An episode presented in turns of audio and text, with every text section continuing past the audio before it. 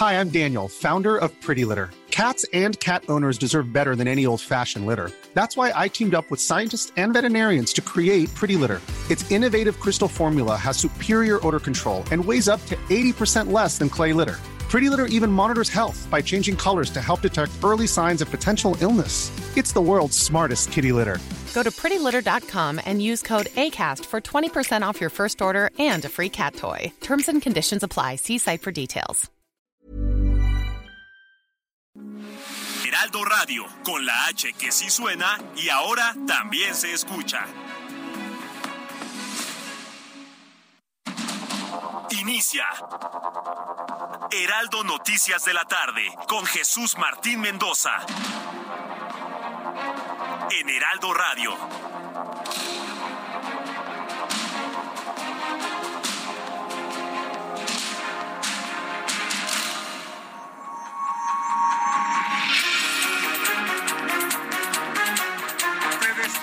Tardes, bienvenidos. Es miércoles 19 de octubre del año 2022 del capítulo de nuestras vidas. Saludamos cordialmente todo el equipo de esta de este espacio Heraldo Noticias de la tarde a nombre del titular Jesús Martín Mendoza. En esta oportunidad les saluda Heriberto Vázquez Muñoz y es que Jesús Martín se va de gira con la Copa del Mundo. Eh, está acompañando esta gira la Copa del Mundo en otras de las ciudades importantes del país, Guadalajara, eh, Monterrey. Y bueno, pues ya les platicará él de regreso todo lo que vivió Dios mediante el próximo viernes. Pero pronto tenemos para usted mucha información. Hace frío ya, 16 grados centígrados. Hace ratito, Ángel Arellano, productor de este espacio y su servidor, estábamos checando la temperatura y dijimos 17. No, pues 17 ya va para abajo. Bueno, en menos de medio minuto ya estamos en 16. Y sí, yo veo a, a, mucha gente, dicen por allí, de repente saque usted el tacuche, saque el abrigo, la chamarra extra, la camiseta dentro de la camisa, quienes no, no lo suelen utilizar. Este, ya llegó también nuestra compañera, bufanda grande, en fin, es tiempo ya de frío, nos está llegando ya en este instante y bueno, nosotros vamos a acompañarle con la información hasta este momento. Tenemos mucho para ustedes, hoy es un día eh, muy importante, eh, pues eh, de algo que, que no es algo hombre, que con lo que quisiéramos vivir, pero es una realidad, ¿no? El día de hoy eh, se está ubicando que es el día del cáncer de mama para tenerlo presente, para ubicar para saber que hay una lucha que tenemos que tener en el día a día. Vamos a dar datos en torno a ello, vamos a tener entrevistas en torno a lo que está ocurriendo y es que eh, entre el 75 y 85% de los casos podrían ser curables si se detecta a tiempo. En el Heraldo Media Group nos unimos contra esta enfermedad por quinto año con un mensaje de lucha, esperanza, fuerza y resiliencia. Es lo que hoy aparece en la primera plana de El Heraldo de México. Luchemos con una misma voz y es que el cáncer de mama es la tercera causa de muerte entre las mujeres mexicanas. Tenemos mucha información al momento, lo que está ocurriendo en México y el mundo. Vamos al análisis de la misma y también iremos al trasfondo de lo que nos lleva, lo que nos preocupa, de lo que tenemos que estar informados. A lo, largo de este espacio de eh, 120 minutos estaremos acompañándoles todo este equipo que está para ustedes. Eh, reitero, de este informativo, de este noticiero, Noticias de la Tarde con Jesús Martín Mendoza, que se encuentra perfectamente de salud. Lo que pasa que está acompañando a la Copa del Mundo. 6-3 tiempo del centro. Bienvenidos a este espacio. La información. Leticia Ramírez, titular de la Secretaría de Educación Pública, anunció que se promovieron amparos contra la aplicación del nuevo programa piloto del Plan de Estudios para Educación Básica, por lo que se suspenderá de manera temporal. La secretaria de Seguridad y Protección Ciudadana, Rosa Isela Rodríguez, compareció ante el Pleno del Senado, acompañada de los secretarios de Defensa, Luis Crescencio Sandoval, y de la Marina, Rafael Ojeda, quienes no participarán en la misma. El exgobernador de Tamaulipas, Francisco Javier Cabeza de Vaca, respondió, respondió a los comentarios que vertió el presidente López Obrador en torno, pues, a a su gobierno y aseguró que los actuales índices de seguridad en la entidad del norte del país son mérito de su administración. Bueno, pues eh, inicia Cenex, titular de obras de la alcaldía Benito Juárez de la Ciudad de México, fue detenido por su presunta participación en el delito de enriquecimiento ilícito derivado de irregularidades en la construcción de inmuebles, informó la Fiscalía General de Justicia de la capital del país. Legisladores del PAN en el Congreso de la Ciudad de México propusieron fortalecer las sanciones contra aquellas personas que violen los sellos colocados por las autoridades capitalinas en negocios y construcciones. Estas, pues definitivamente... Eh, que presentan irregularidades. Entre las nuevas sanciones está la clausura permanente del lugar. El Comité de la Organización Mundial de la Salud, la OMS, advirtió este miércoles que el COVID-19 sigue siendo una emergencia mundial. Señaló que aunque el número de eh, muertes semanales es el más bajo desde que comenzó la pandemia, continúa siendo elevado en comparación con otros virus. Importantísimo. Si bien es cierto ser relajado ya las medidas por parte de la autoridad en algunas empresas, en los restaurantes uno ya puede entrar tranquilamente sin cubreboca. Cuidado, continúa siendo elevado en comparación con otros virus. El director del organismo, Tedros Adhanom Ghebreyesus, dijo que esta pandemia nos ha sorprendido antes y es muy posible que vuelva a hacerlo. Así, así iniciamos, así iniciamos en esta oportunidad. Vamos con Mario Miranda, que tiene para ustedes información vial en este instante, en el arranque de lo que está ocurriendo en este informativo, a esta hora en la zona metropolitana del Valle de México. ¿Qué tal, Heriberto? Buenas tardes. Pues te comento que en estos momentos se lleva a cabo una marcha por estudiantes y maestros universitarios. Son aproximadamente 200 personas quienes partieron del Ángel de la Independencia, marcharon sobrepasado la reforma Avenida Juárez 5 de mayo en dirección al Zócalo. En la marcha participan estudiantes del Politécnico, de la UNAM y de las escuelas normales rurales. Los manifestantes piden aumento al presupuesto a la educación, alto a la violencia de género y salario en ciclo. Hasta el momento te comento que esta marcha ha transcurrido de forma pacífica, no se ha registrado ningún acto de violencia, de vandalismo. Informo que la vialidad sobrepasó la reforma, estuvo cerrada durante aproximadamente hora y media, lo que es el tramo de la Diana Cazadora hacia la Torre del Caballito. Ya en estos momentos tenemos liberada la circulación en pasado de la reforma en ambos sentidos. Ya en estos momentos también empieza a ingresar la marcha lo al circuito de Zócalo Capitalino. Heriberto, estaremos al pendiente de lo que acontece en la Ciudad de México. Muchas gracias, Mario Miranda. Bueno, pues ya lo está usted escuchando. Eh, hora y media el paseo de la reforma, caray, el día de ayer de una manera, eh, hoy de otra, y, y, y, la gente la que sufre, ni siquiera todos los automovilistas, ni nada más ellos, sino todos los que nos vemos involucrados a la hora de ahorcar una de las principales vías, aquí y en cualquier otra ciudad importante de México. Vamos con Gerardo Galicia, que también tiene información para ustedes. Gerardo, ¿cómo estás?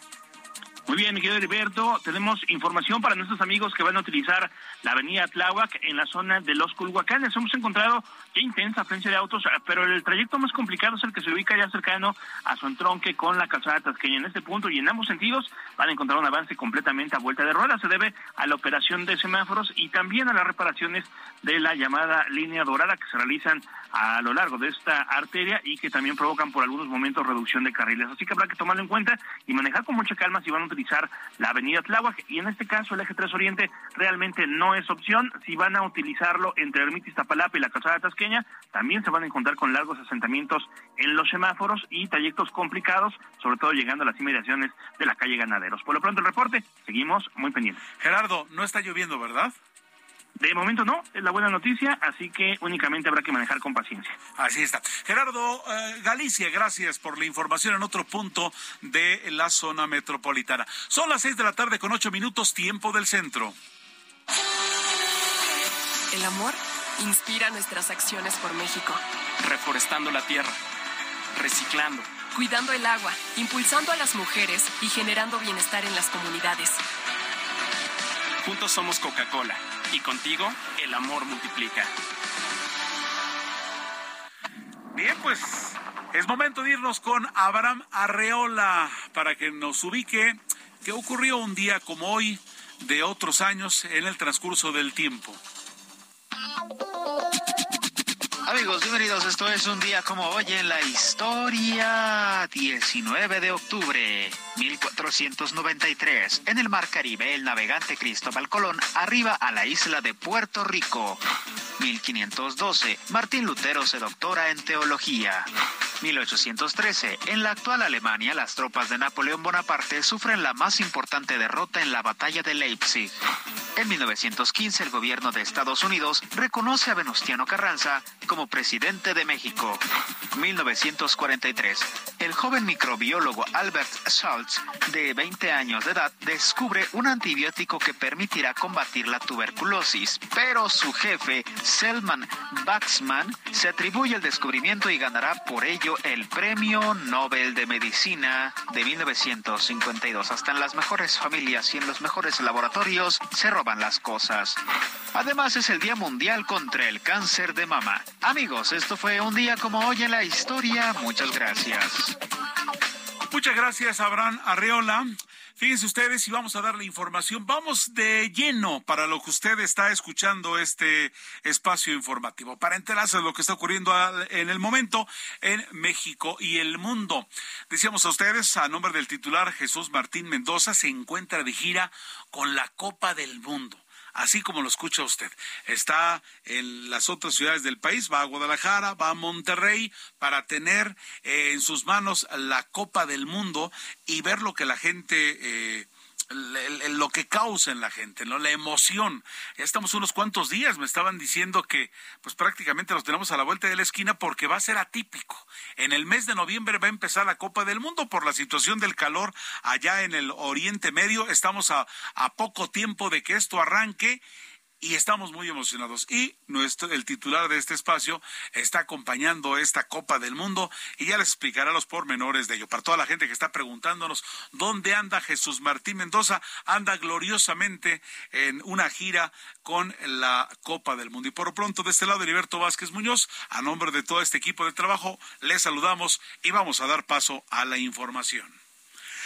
La Fiscalía General de Justicia de la Ciudad de México informó que fue aprendido Nicias N., exfuncionario de la alcaldía Benito Juárez en la Ciudad de México, por su presunta participación en la autorización de construcciones irregulares en la misma demarcación, hechos que derivaron en un enriquecimiento ilícito del ex titular de obras eh, eh, Nicias, quien ya fue trasladado en este momento al reclusorio norte. Carlos Navarro, reportero de Heraldo Media Group, tiene la información. Carlos, buenas tardes. Buenas tardes, Heriberto. Te saludo con gusto aquí al auditorio y les comento que Inicia el operador del cártel inmobiliario Benito Juárez, fue detenido hoy por la mañana. En un mensaje a medios de comunicación, el vocero de la Fiscalía, Ulises Lara, explicó que este servidor público era requerido por un juez de control por su probable participación en el delito de enriquecimiento ilícito.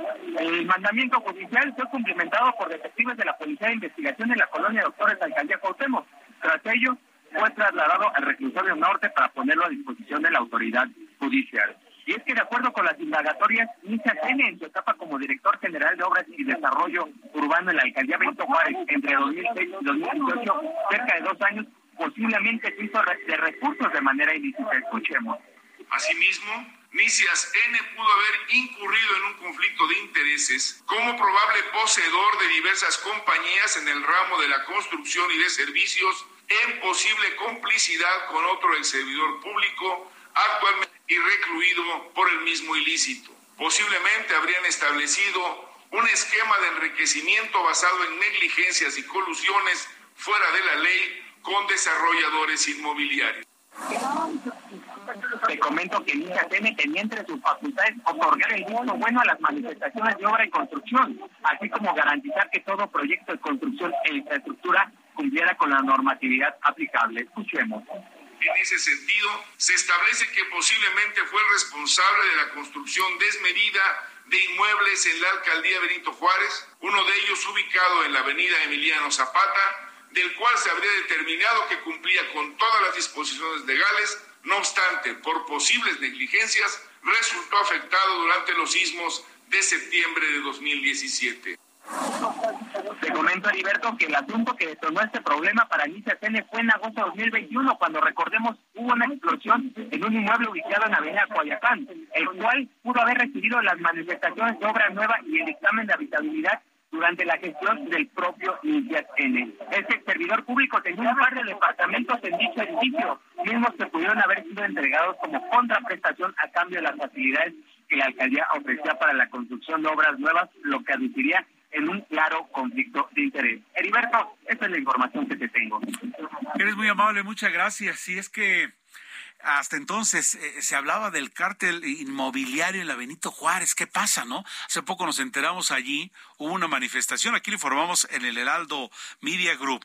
Eh, yo recuerdo mucho en la Avenida Cuauhtémoc 590, en la colonia Narvarte Poniente. Entonces de repente este habían ya ya, ya, estaba terminada la obra, etcétera, etcétera. Todo el mundo había dado su, su, su firma última y resulta que las tomas de agua eran, eran tomas de agua industriales. No pasado a, a una a una toma eh, que ya fuera, eh, vamos, er, era para una fábrica que estaba allí establecida y no para 30, 40 departamentos que ahora estaban, pero lo curioso es que estaba autorizado y así de repente cualquier cantidad de irregularidades y es que la Benito Juárez, si usted lo ubica, para los amigos también del interior del país, eh, si nosotros pusiéramos un mapa de lo que está habitado en la capital, ¿sí?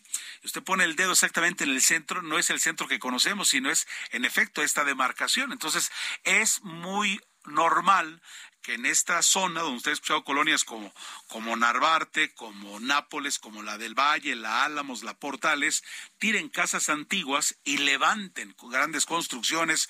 Y ahí es donde muchos desarrolladores de repente decimos, bueno, pues que no, no que nada más cuatro pisos y aquí se, han eh, pues aprovechado con la cuchara grande, vaya que han hecho dinero y siempre se habló de ese famoso cártel inmobiliario, no había pasado nada. Y bueno, pues aquí están, ya está ya otro, otro detenido. Por otra parte, en más información escoltada por el eh, secretario de Marina, el almirante José Rafael Ojeda Durán, y el secretario de la Defensa Nacional, el general Luis Crescencio Sandoval, la secretaria de Seguridad Ciudadana del Gobierno Federal, Rosa Isela Rodríguez, compareció ante senadores de la República con motivo de la glosa del cuarto informe de gobierno del presidente Andrés Manuel López Obrador. Vamos con Misael Zavala, reportero del Aldo Vida Group, que tiene la información para ustedes. Adelante, Misael. Heriberto, buenas tardes, buenas tardes a la auditoría. Efectivamente, pues una dura comparecencia tuvo hoy la secretaria de Seguridad y Protección Ciudadana, Rosa Isela Rodríguez, en el Pleno del Senado de la República, y es que durante cinco horas la oposición la cuestionó duramente sobre el tema de la militarización en el país.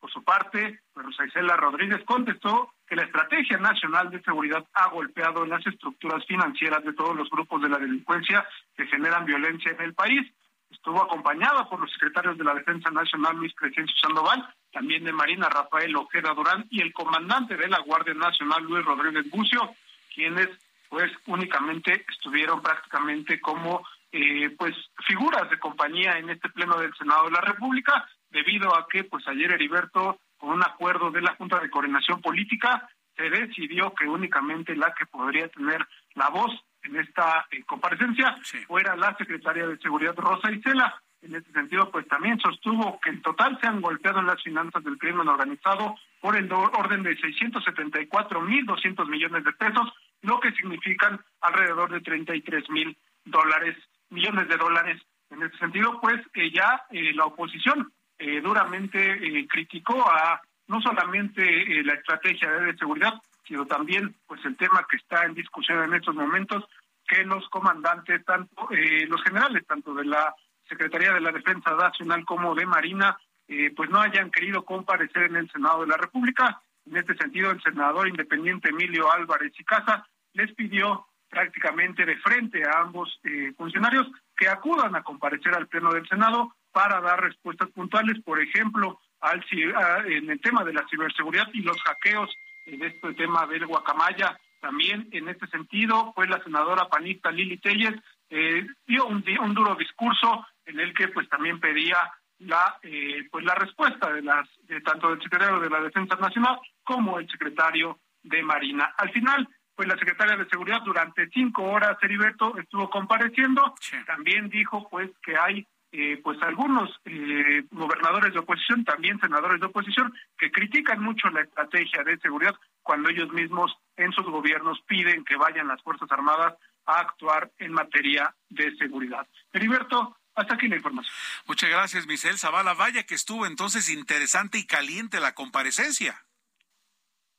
Sí, efectivamente, eh, algunos carteles, por ejemplo, el de el de Xochitl Galvez, que le enseñó prácticamente en la cara al secretario de la Defensa Nacional, Luis Crescencio Sandoval, le puso en un cartel que querían ah, la comparecencia de él, tanto él como el del, secretario de Marina. También eh, quien tuvo que salir a prácticamente a la defensa fue el coordinador de los morenistas, Ricardo Monreal, quien llamó cínicos a muchos de los senadores que estaban hablando, debido a que pues también con referencia a lo que dijo la secretaria de Seguridad, que ellos mismos, tanto para sus familias como para ellos mismos, han pedido seguridad por parte de las Fuerzas Armadas en, eh, en lo personal, digamos, para eh, resguardo de eh, tanto de senadores de oposición como de morenistas.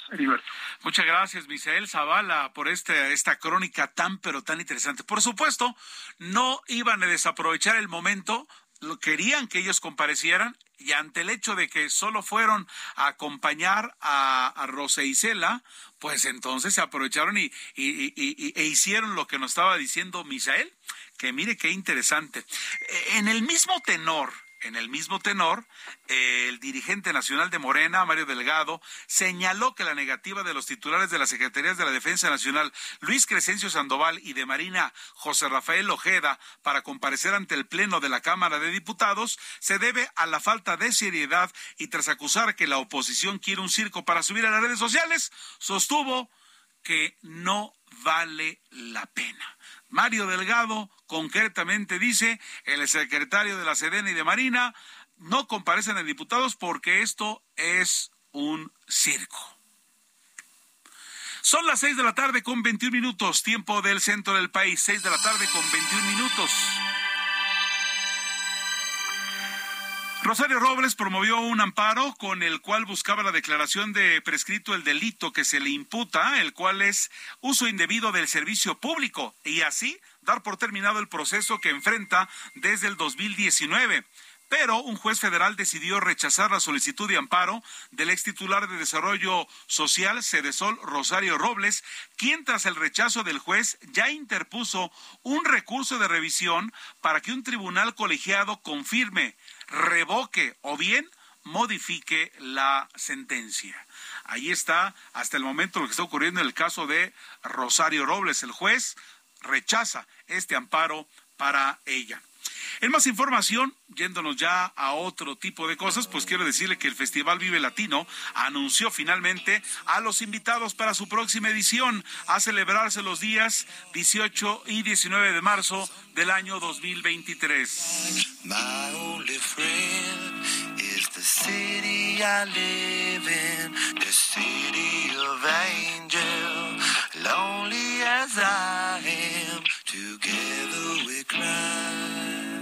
Está usted escuchando eh, en efecto a Red Hot eh, Chili Peppers que se va a presentar. Estamos hablando de ellos, de Café Tacuba, de Alemán, Austin TV, los Bunkers, eh, V40 y los Black Crowes.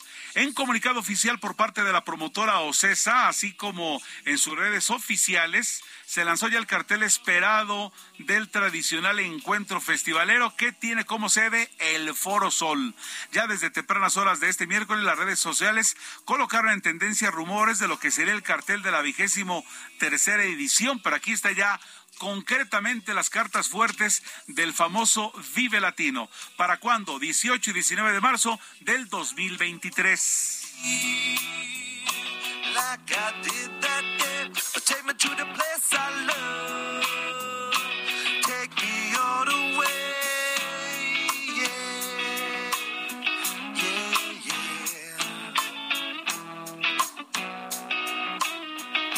Va a haber de todo, ¿no? Para los grandecitos, los menos grandecitos y los muy jóvenes.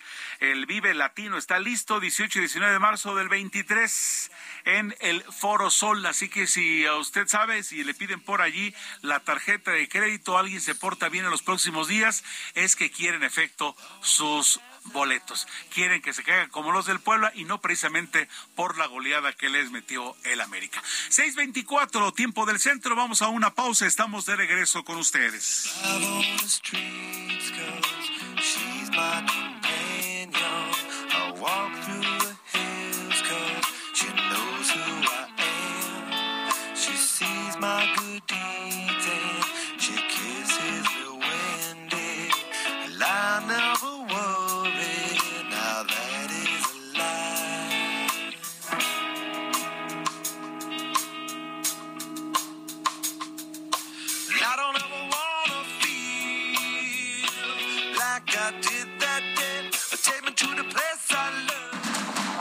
Escucha las noticias de la tarde con Jesús Martín Mendoza.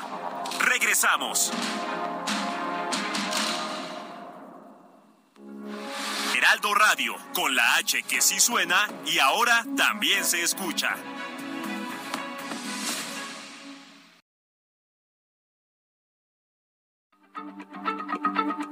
Heraldo Radio, la H se lee, se comparte, se ve y ahora también se escucha.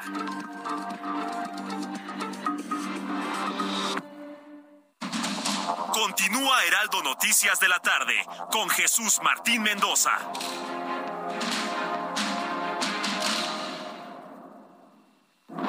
¿Una estufa que manejas desde el smartphone? Nuevas estufas LG InstaView, ahora con inteligencia artificial LG ThinQ. Toca dos veces y descubre la magia del interior sin abrir la puerta. Las únicas con horno de convección, air fryer, grill y triple flama. Descubre la inteligencia de la cocina con LG. Destino Qatar en el Heraldo Radio. Una presentación de LG Electronics. El sistema de refrigeración del estadio Lusail, que Qatar ha descrito como de última generación, pasó la primera prueba tratando de mantener frescas las gradas. Los niveles de humedad y las temperaturas evidentemente serán más bajos cuando comience el torneo, pero habrá otros desafíos. A diferencia del partido de prueba, los poseedores de entradas podrán beber cerveza fuera de los estadios antes y después de cada partido. También fue una prueba para la seguridad. Cerca de la cancha, los guardianes con ropa oscura y gorras de béisbol se colocaron muy cerca en los pasillos.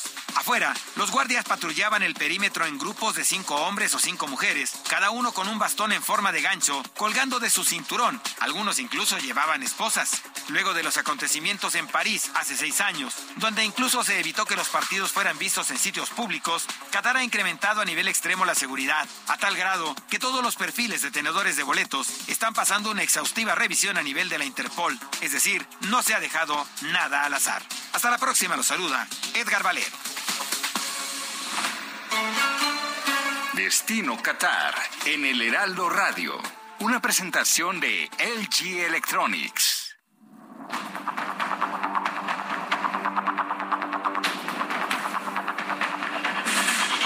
Estamos de regreso, faltan 28 minutos para que sean las 7 de la noche, tiempo del centro. Gracias por acompañarnos, amigos de eh, La Laguna, muy gentiles por su preferencia, amigos también de Tampico, de Monterrey, Guadalajara, Ciudad de México, amigos de el, eh, Heraldo Radio Istmo, allá en Salina Cruz, en Tehuantepec, en la capital del estado de Oaxaca también, muy gentiles por estar acompañándonos, amigos de Chiapas. ¿Cómo les va? Gracias por, por estar acompañándose del Heraldo Radio y también para ustedes que nos acompañan a través de Now Media en los Estados Unidos.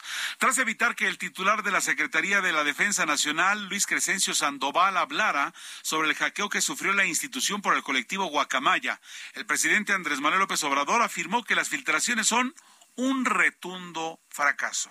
Esta mañana desde Tamaulipas aseveró que sus opositores están utilizando cualquier información para afectar a su gobierno y aludiendo al nombre del grupo que eh, de hackers denominado Guacamaya ironizó diciendo que la Guacamaya pues se volvió sopilote. Vámonos ahora con Iván Saldaña, reportero de Aldo Media Group, que tiene más información al respecto. Iván, ¿cómo estás? Me da mucho gusto, mucho gusto saludarte. Muy buenas tardes. Heriberto, amigos del auditorio, buenas tardes. Sí, eh, un rotundo fracaso, lo dijo el presidente Andrés Manuel López Obrador. Eh, dijo que pues eh, pensaban los opositores que iba a traer serias repercusiones para su gobierno, para el gobierno federal. Sin embargo, dice no fue así. y también dijo que quisieran que pues el presidente López Obrador les ayudara a hacer el caldo gordo así lo dijo, fueron sus palabras, tratando este tema que dice fue un rotundo fracaso y lo dijo a pregunta sobre, pues, a pregunta de la prensa sobre este, en general, de que le pidieron, estaba presente el secretario de la Defensa Nacional, que él explicara cómo fue, se dio o se llegó a que, pues, más de cuatro millones de correos electrónicos de una sola cuenta de la Secretaría de la Defensa Nacional fueran fueran robadas de manera eh, pues ilegal por estos eh, este grupo de hackers. El presidente López Obrador como bien lo resaltaste evitó que hablara el secretario Luis Crescencio Sandoval. Él él fue el que tomó eh, tomó la palabra y pues bueno vamos a escuchar parte de la respuesta del presidente López Obrador pues es que quisieran pues que este les ayudáramos a hacer el caldo gordo tratando el tema, que fue un rotundo fracaso. ¿Se acuerdan? ¿El hackeo? Sí, en general. Pues quisieran que siguiéramos hablando de eso. No, que se apliquen y que busquen otro asunto. Ya eso no funcionó. Heriberto, también el jefe del Estado mexicano, pues recordó que antes sus adversarios no le han encontrado nada que lo afecte, a pesar de que él ha sido espiado por el gobierno federal. En 1977 fue cuando comenzaron a espiarlo, dijo por el gobierno federal, eh, y pues el primer reporte salió en 1978 sobre lo que hacía él, eh, dice fue por parte del político Miguel Nazar Jaro, que pues él afirmó, él informó algo en, esta en esta eh, en, este en esta táctica de espiarlo dijo que se informó que él era comunista pero dice que pues en realidad hasta la fecha no le han encontrado nada e incluso dijo que no es para presumir, pero a él no le importa el dinero, pues atribuye mucho el presidente López Obrador que por eso su conciencia está tranquila. Heriberto, amigos de la Qué interesante, ¿eh? el hackeo a la Sedena fue un rotundo fracaso, dice el presidente de la República. Y también habló Iván en torno a los delitos en Tamaulipas, ¿no? Dice que van a la baja. Sí, efectivamente, dice el presidente Andrés Manuel López Obrador, y ahí, ahí sí habló el secretario de la Defensa Nacional que estos delitos van a la baja en general, todos los delitos, y, uno de ellos eh, fue, por ejemplo, en 93% disminuyó el homicidio vinculado a delincuencia organizada. Esto dice gracias a la coordinación que ha tenido desde el 2018, diciembre del 2018 hasta este mes de octubre, que ha tenido eh, pues el Estado, hay que recordarlo, los, hasta el primero de octubre gobernó Francisco Javier García Cabeza de Vaca, un gobernador panista, pero que se coordinó, dicen, con el, se coordinó, también sigue la coordinación con las autoridades federales y pues en el despliegue de los elementos federales, la Guardia Nacional, la Secretaría de Defensa y la Marina más las policías eh, de la entidad pues han logrado disminuir todos los delitos en general, eh, desde el robo, eh, los homicidios dolosos, está también el, robo en transporte público y el delito de extorsión, entre otros, Heriberto. Perfecto, pues Iván Saldaña, muchas gracias por la información, estamos en contacto y si hay más detalles de la misma en torno a esta, a, esta cobertura que está realizando, aquí al pendiente. Claro que sí, muy buenas tardes. Muchas gracias. 22 minutos antes de las 7 de la noche, tiempo del centro. Está usted escuchando Noticias de la tarde con Jesús Martín Mendoza que se encuentra de gira con la Copa del Mundo. Ya les platicará el próximo, el próximo viernes. Y bueno, en este caso que estábamos hablando de Tamaulipas, de la presencia y lo que dice el presidente de la República, bueno, pues en respuesta a los comentarios hechos por eh, Andrés Manuel López Obrador, quien dijo que con el gobierno de Francisco Javier eh, eh, García Cabeza de Vaca en Tamaulipas no tuvo una buena comunicación en materia de seguridad, el panista respondió que los actuales índices de seguridad en Tamaulipas son méritos de su administración. Por medio de su cuenta en Twitter, Francisco Javier García Cabeza de Vaca agradeció al Gabinete de Seguridad Federal encabezado por la Secretaría de Seguridad y Protección Ciudadana por reconocer los avances de su gobierno para disminuir los problemas de inseguridad en Tamaulipas. Aquí la respuesta de pues eh, eh, García Cabeza de Vaca en torno a la seguridad de Tamaulipas y así responde al presidente del país. Por otra parte, y ahora sí, dando un viraje a la información, pues la Secretaría de Educación Pública suspende el nuevo programa piloto en educación básica por amparos. Y es que este programa piloto del nuevo plan de estudios para preescolar, primaria y secundaria que mucha gente decía que se había hecho al aventón, como que no estaban de acuerdo, había puntos en los que en los que es imposible darle gusto a todo mundo, pero pues por lo pronto ahí estaba. Y este programa piloto pues definitivamente será suspendido de manera temporal debido a que existen amparos promovidos en su contra. Esto de acuerdo a la información que dijo la titular de la Secretaría de Educación Pública, Leticia Ramírez. Esto para respetar el Estado de Derecho. Ella detalló incluso que continuará la formación continua de docentes para la implementación correcta de este nuevo plan de estudios, es decir, que ella dice eh, por lo que estamos eh, vislumbrando, que se va a llevar a cabo. Ella, ella detalló que continuará la formación continua de docentes para la implementación correcta de este nuevo plan de estudios para la educación básica y para poder ejecutarla conforme a lo que se estableció en el calendario escolar 2022 a 2023.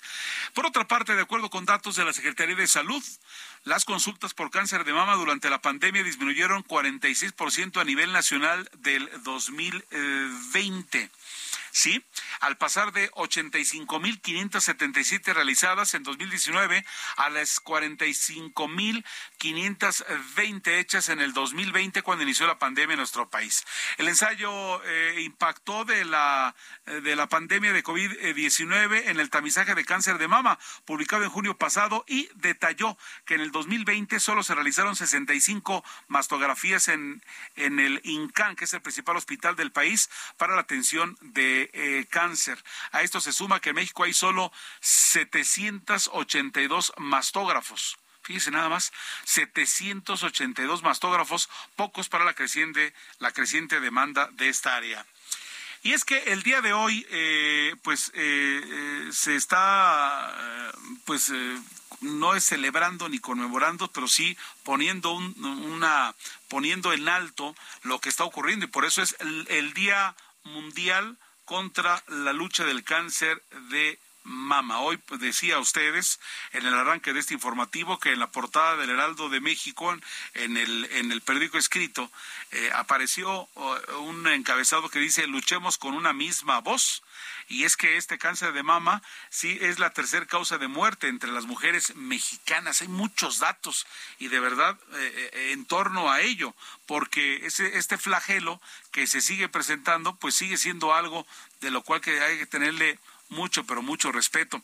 Y es que eh, pues en torno a ello, este Día Mundial de la Lucha contra el Cáncer de Mama, pues es el tumor maligno más frecuente en mujeres. Se mejora además el pronóstico y la supervivencia de los casos de cáncer de mama a través de la detección temprana y existen, quiero decirle, casi 1.7 millones de casos nuevos de cáncer de mama al año. ¿Por qué, se da, ¿Por qué esto? Los expertos mencionan que por la falta de información, la insuficiencia de recursos humanos, materiales y técnicos para su tratamiento y la falta de programas de detección temprana. Hoy, 19 de octubre, es el Día Mundial de la Lucha contra el cáncer de mama. Y agradecemos mucho en la línea telefónica, eh, nos eh, está tomando la llamada, haciendo el favor de ello, el doctor Francisco Holguín Sánchez. Él es director médico para el portafolio de oncología en Pfizer México. Doctor Holguín Sánchez, gracias por tomarnos la llamada. Hola, ¿qué tal? Buenas tardes. Al contrario, muchas gracias a ti. Muy gentil. Bueno, pues el tema definitivamente es el cáncer de mama que encabeza la lista de nuevos casos, mortalidad y prevalencia. Y esto se debe a que gran parte, a que cerca del 70% de ellos se detectan en etapas avanzadas. ¿Esto es así, doctor? Eh, es correcto. Eh, eh, hoy, hoy en día que justamente se conmemora, bueno, esta concientización de la lucha contra el cáncer de mama, existen estas cifras que mencionas, eh, donde en México el cáncer de mama es el cáncer más frecuente. Y para poner algunos, una numeralia es Globocan, que es un repositorio donde se acumulan los casos, se reportan los casos de cáncer, menciona que en México hubo en 2020 más de 29 mil casos solamente de nuevos casos de cáncer de mama en mujeres arriba de los 20 años. Y también el cáncer de mama es el cáncer que produjo mayores muertes, arriba de 7 mil muertes en ese año.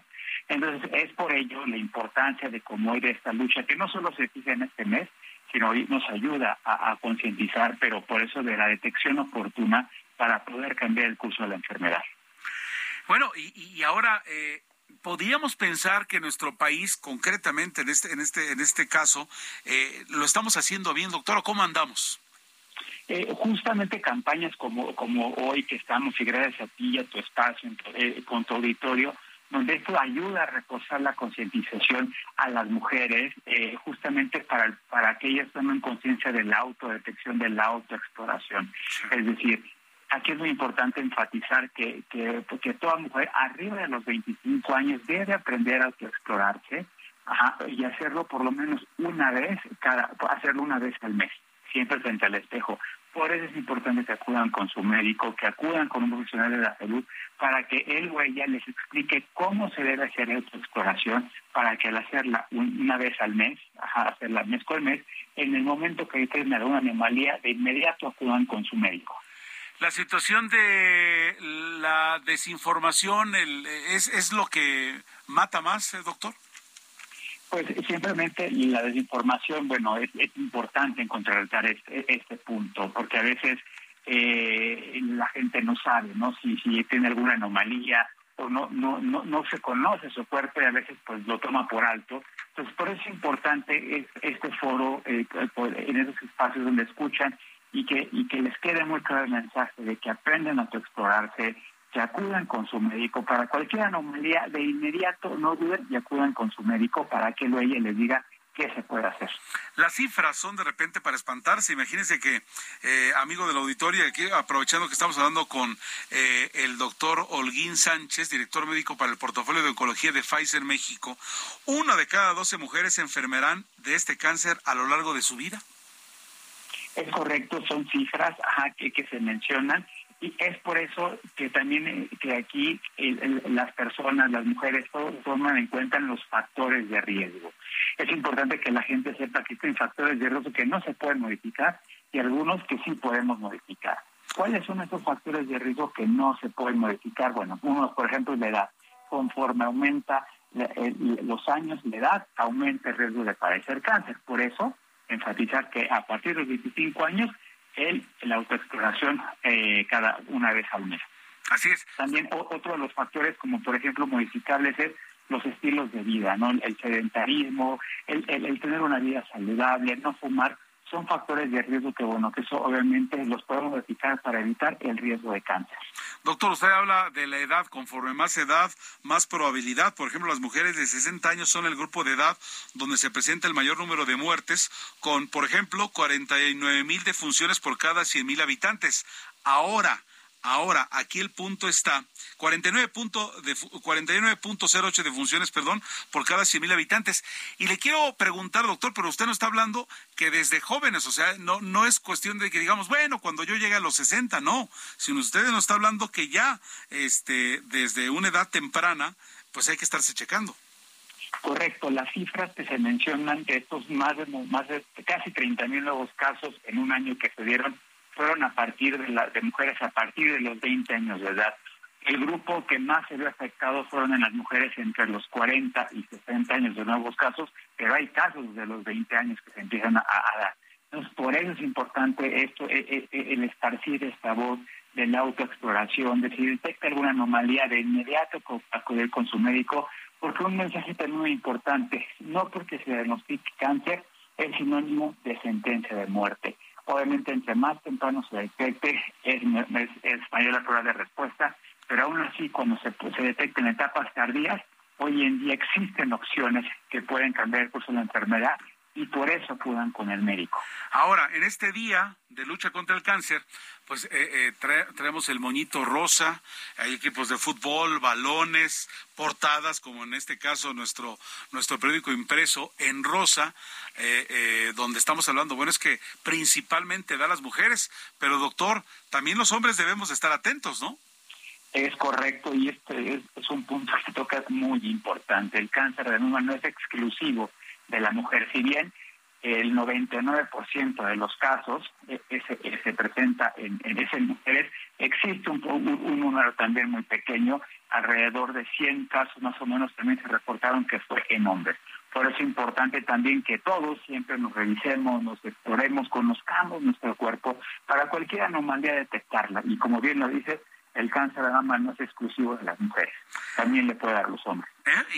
Y, la verdad es que pues casi no sabemos, o sea, cuando, cuando vemos los datos duros en torno a lo que está ocurriendo con el cáncer, por qué da, etc., etc., pues solamente nos van llegando eh, eh, datos en efecto de, de mujeres, pero de los hombres, pues yo verdaderamente no conozco ni siquiera un caso cercano, ni nunca veo las cifras. Hoy estoy repasando los, los, los principales eh, lugares donde nos llega información, los cables eh, a nivel internacional, y tampoco veo que lo de los hombres, pero es un hecho como lo usted, eh, está usted manifestando, usted que es un especialista, de que también ocurre.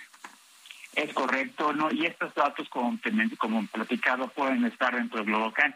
El INEGI también arroja en estos datos que también la cifra de 2021 de los casos nuevos también estaban eh, por arriba, muy, similares a, los que te mencionaba, ¿no? Entonces, por eso es importante, como decir, conocer estos factores de riesgo que no solo aplican para la mujer, por ejemplo, otro de los factores de riesgo para la mujer es la exposición a las hormonas estrógenos que son naturales, si, por ejemplo, las mujeres que tuvieron su primera menstruación, su primera regla en etapas muy tempranas, es decir, antes de los 12 años, y una última menstruación o, una o la menopausia, después de los 50 años, esta exposición por, por mayor tiempo de estrógenos también incrementa eh, el factor de riesgo para cáncer de mama. O si por alguna razón se tiene que estar expuesto a terapias eh, hormonales que incluyan estrógenos, también favorecen el riesgo. Entonces, por eso es importante que todo tipo de tratamiento y siempre hay una vigilancia hecha con su médico para que tengan presentes estos factores de riesgo, una revisión constante en cuando se detecte alguna anomalía de inmediato, actuar por si hay algo que hacer, si es una lesión maligna, de inmediato cambiar el curso de la enfermedad en estos casos, sobre todo en estos casos, doctor, mientras eh, se detecte a tiempo, mucho mejor, ¿no? Es, es, es el, el, factor espacio contra tiempo de un buen resultado. Es correcto, entre más, entre más tempranas, en una etapa más temprana se, se diagnostica un cáncer, cáncer de mama, mayor la probabilidad de una respuesta favorable, pero también enfatizar que no porque se diagnostique en etapas avanzadas, quiere decir que la lucha está perdida. Exacto, la lucha no está perdida, aún hay algo que hacer y por eso que tienen que estar con su médico muy en contacto para que él o ella le diga qué se puede hacer. Entonces, de manera mensual, escrupulosa, personalmente, frente al espejo, diríamos, doctor, y por lo menos una vez al año acudir con un especialista. ¿Esa sería la recomendación? Es correcto, eh, simplemente en fechas, como bien lo dices, arriba de los 25 años, la autoexploración, una vez hacerla de manera mensual, ajá, y las mujeres siete días después del ciclo menstrual, y hacerse su mastografía, también las mujeres arriba de los 40 años, una vez al año, es correcto. Doctor Francisco Holguín Sánchez, director médico para el portafolio de oncología en Pfizer México, gracias por su tiempo, gracias por la información, y aquí estamos dándole duro al cáncer de mama. Agradecer el espacio y, y gracias por sumarte a esta causa. Muchísimas gracias. Muchas gracias. Es Día Internacional de esta lucha contra el eh, Día Mundial de Lucha contra el Cáncer de Mama. Eh, hay mucha información al respecto que por todas partes se, establece. Me llegó una donde dice, ¿sabías que cada año se detectan más de 462 mil casos nuevos de cáncer de mama? Imagínense ustedes de lo que estamos hablando, ¿no? Esto es muy, pero muy eh, grave. Ya, ya nos queda la tarea a todos y también a nosotros los hombres y a nosotros los hombres también nos puede dar. Así que estemos muy al pendiente de todo lo que hay en torno a ello porque es algo en definitiva debemos de estar muy, pero muy al pendiente. Así que ya lo saben, hay que luchar todos con, con una misma voz. El cáncer de mama es la tercera causa de muerte entre las mujeres mexicanas y entre 75% y 85% de los casos podrían ser curables si se detectan a tiempo. En el Heraldo Media Group nos unimos contra esta enfermedad por quinto año con un mensaje de lucha, esperanza, fuerza y resiliencia. Y muchas personalidades que tienen que ver con nuestro medio. Estoy viendo a Abel Hernández, Adriana Delgado, Brenda Jaet, María Milo, Paulina Bascal, Ariadna Montiel, Marta Ortiz, Sergio Sarmiento, eh, Manuel Zamacona, Víctor Gordoa, eh, gente de como Israel Arechiga, Susana Palazuelos, eh, nuestro amigo Carlos Zúñiga, eh, doctor Francisco Moreno, Gabriela Ruiz, se ponen una camiseta rosa que dice hazlo bien, poniéndose una mano en el pecho de revisar esto para tener tener de lejos el cáncer de mama. Mano al pecho hashtag hazlo bien. Faltan ahora eh, pues unos cuantos segundos para que sean las seis de la tarde con, con 55 minutos tiempo del centro. Vamos a una pausa y regresamos con más. A nombre de Jesús Martín Mendoza les saluda en esta oportunidad Heriberto Vázquez Muñoz en este informativo Heraldo Noticias de la tarde.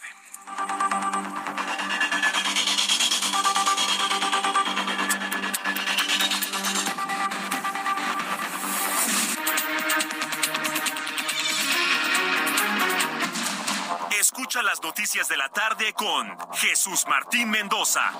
Regresamos.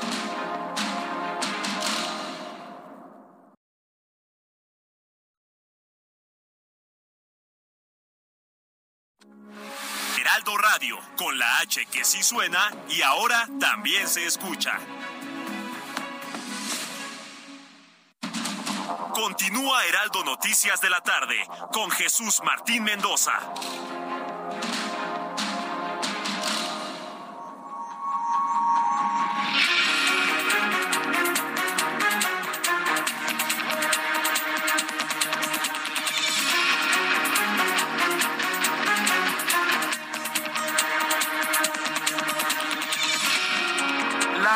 De la noche en punto, 19 horas, tiempo del centro de México. Gracias por continuar en este espacio de el titular Jesús Martín Mendoza. Está de gira. Mucha gente preguntando por él, ¿no? ¿Y dónde anda Jesús? ¿Está enfermo Jesús Martín Mendoza? ¿Le ocurrió algo? ¿Se va a ver a las Águilas del la América contra Toluca? No, no, no, nada de ello. Está perfecto estado de salud. Lo que ocurre es que eh, le pidieron que acompañara al, a la Copa del Mundo, así. Se nos va a Guadalajara, se nos va a Monterrey, estamos aquí cubriéndolo, y entonces él ya les platicará de todo ello. No estaba asombrado, ¿no? Se veía así como, como el máximo trofeo. Yo diría que es lo más codiciado. Por supuesto, hay medallas, hay medallas eh, eh, olímpicas, hay anillos de Super Bowl, eh, no sé, muchas cosas, ¿no? Pero la Copa del Mundo es lo que paraliza naciones, y usted se va a acordar. Así sea en la madrugada, va a ver que cuánta gente se va a levantar y, ya no digamos las oficinas, ¿no?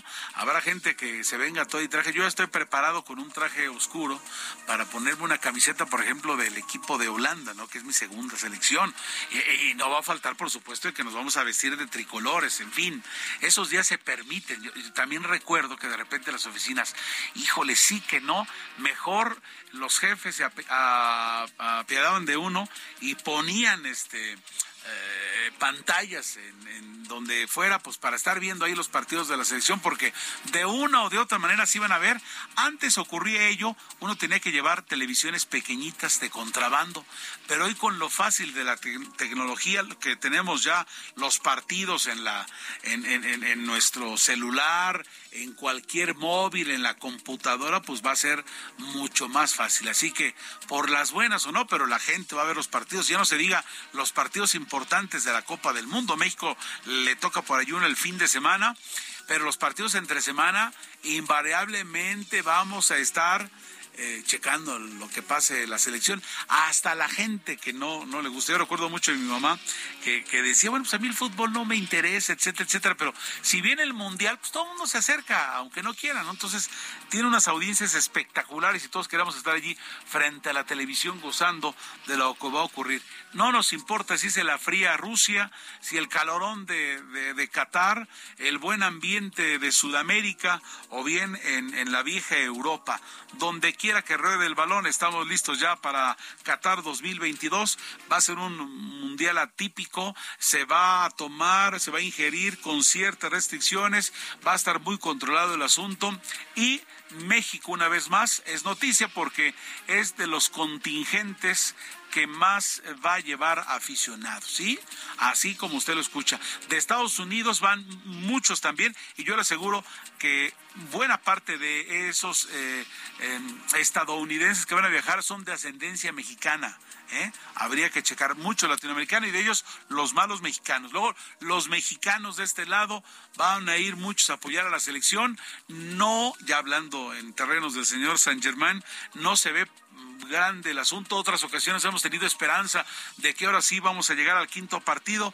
En esta ocasión las probabilidades son muy, pero muy bajas, pero a ver si no nos sorprenden. Otras ocasiones hemos estado ilusionados. En el 78 decíamos, le ganamos a Polonia, este, le ganamos a Túnez, empatamos con, le ganamos también a Polonia y empatamos con Alemania igual, o hasta una derrotita, pero sí pasamos y, ustedes recordarán esa clase de fracaso. Pero bueno, Siete de la noche con cuatro minutos, siete de la noche con cuatro minutos. Vamos adelante con la información en torno a lo que está ocurriendo en México y el mundo y vamos a resumen hasta el momento de lo que está ocurriendo en este espacio. El doctor Francisco Holguín, director del portafolio de oncología en Pfizer México, informó en entrevista que uno de cada doce mujeres padecerán cáncer de mama, por lo que es importante concientizar a la población sobre la autoexploración para contrarrestar la desinformación del tema y que las mujeres conozcan su cuerpo. Agregó que existen factores de riesgo que no se pueden evitar, como la edad, pero se deben abandonar actividades como fumar y el sedentarismo porque incrementan el riesgo de cáncer es importante que la gente sepa que hay factores de riesgo que no se pueden modificar y algunos que sí podemos modificar. ¿Cuáles son esos factores de riesgo que no se pueden modificar? Bueno, uno, por ejemplo, la edad. Conforme aumenta los años, la edad, aumenta el riesgo de padecer cáncer. Por eso, enfatizar que a partir de los 25 años el, la autoexploración eh, cada una vez al mes. Pues simplemente la desinformación, bueno, es, importante encontrar este, este punto, porque a veces eh, la gente no sabe, ¿no? Si, si tiene alguna anomalía o no, no, no, no se conoce su cuerpo y a veces pues lo toma por alto y que, y que les quede muy claro el mensaje de que aprenden a explorarse, que acudan con su médico para cualquier anomalía, de inmediato no duden y acudan con su médico para que luego les diga qué se puede hacer. Ello en el Día Mundial de Lucha contra el Cáncer. Por otra parte, Acompañado por los dirigentes estatales de Morena, el presidente nacional del partido, Mario Delgado, celebró la reciente aprobación de la reforma a la ley que mantendrá a las Fuerzas Armadas en labores de seguridad pública hasta el 2028 en estados como Campeche, Sinaloa y Oaxaca, así como los cabildeos en pro de las modificaciones en congresos locales por parte del secretario de Gobernación, Adán Augusto López. El sistema de transporte colectivo Metro emitió un comunicado anunciando el despido del conductor en estado de veredad que operaba un convoy de la línea 2. Usted recordará un video que circuló ayer en redes sociales donde la gente misma eh, llega a una, a una parada y se fue a decir los policías, oigan, este cuate, algo habrá hecho, algo habrán detectado que este hombre pues andaba eh, tomadito, ¿no? Me está diciendo nuestro productor Ángel Arellano que abrió las puertas, lo clásico, del lado de las vías, cuando es al revés. Imagínense usted si alguien está recargado, que solemos hacerlo, quienes hemos eh, abordado el sistema de transporte colectivo, usted está ahí recargado, muy confiado, y este hombre, porque está, pues hecho unas copitas de más, este, pues pone en riesgo su vida, ¿no? En fin, que, que, que el metro anuncia el despido de este elemento. El conductor fue sometido a pruebas de alcoholímetro tras abrir abrir las puertas del lado equivocado en la estación sola y hoy ya no tiene trabajo, afortunadamente. Escuchen ustedes el audio de cómo se dio ello. ¡Ay, cómo no! ¡Velo cómo viene! ¡Así o más serio! Ya lo bajaron, pero hoy nos la patrulla. Viene súper ebrio el conductor. Dime un paro, para que no me corran, no sean cabrones. A Chile, esa es mi vida. Oye, este, este, este, este, este audio, esta parte final, ¿era el conductor o fue ya un meme que se armó? ¿En serio? Ahora aquí el punto es, cuando llegó a checar que nadie se dio cuenta, o sea, de verdad, nadie se dio cuenta, esto hubiera, podido haber sido una tragedia, pero ¿qué tal se ponen los señores del sindicato si los tocas con el pétalo de una rosa, ¿no? O tú le dices a la señora que, que no traes cambio, bueno, te mira con una cara de miserable, que no trae cambio, o sea, de verdad te tratan con la punta del pie. Y bueno, por lo menos al señor lo despidieron, pero aquí el punto es el tamaño de tragedia que este que este hombre pudo haber realizado, porque lo de las lo de las puertas que afortunadamente porque se ven no hubo más. Imagínese si toma velocidad y le pega otro convoy y un trenazo por un alcohólico y aquí el punto es no tan solo que se fuera él. ¿Dónde está el supervisor? No me digan que llega directamente de la calle y que nadie se dio cuenta que iba allí. Hay eh, un gerente, debe de haber un lugar donde checa tal vez su tarjeta, no sé el procedimiento, pero de que no es el único culpable, definitivamente no lo es. Pudo haber sido una gran tragedia. Por lo pronto, qué bien que este hombre será despedido, pero investiguenle más, rásquenle. ¿Y los demás?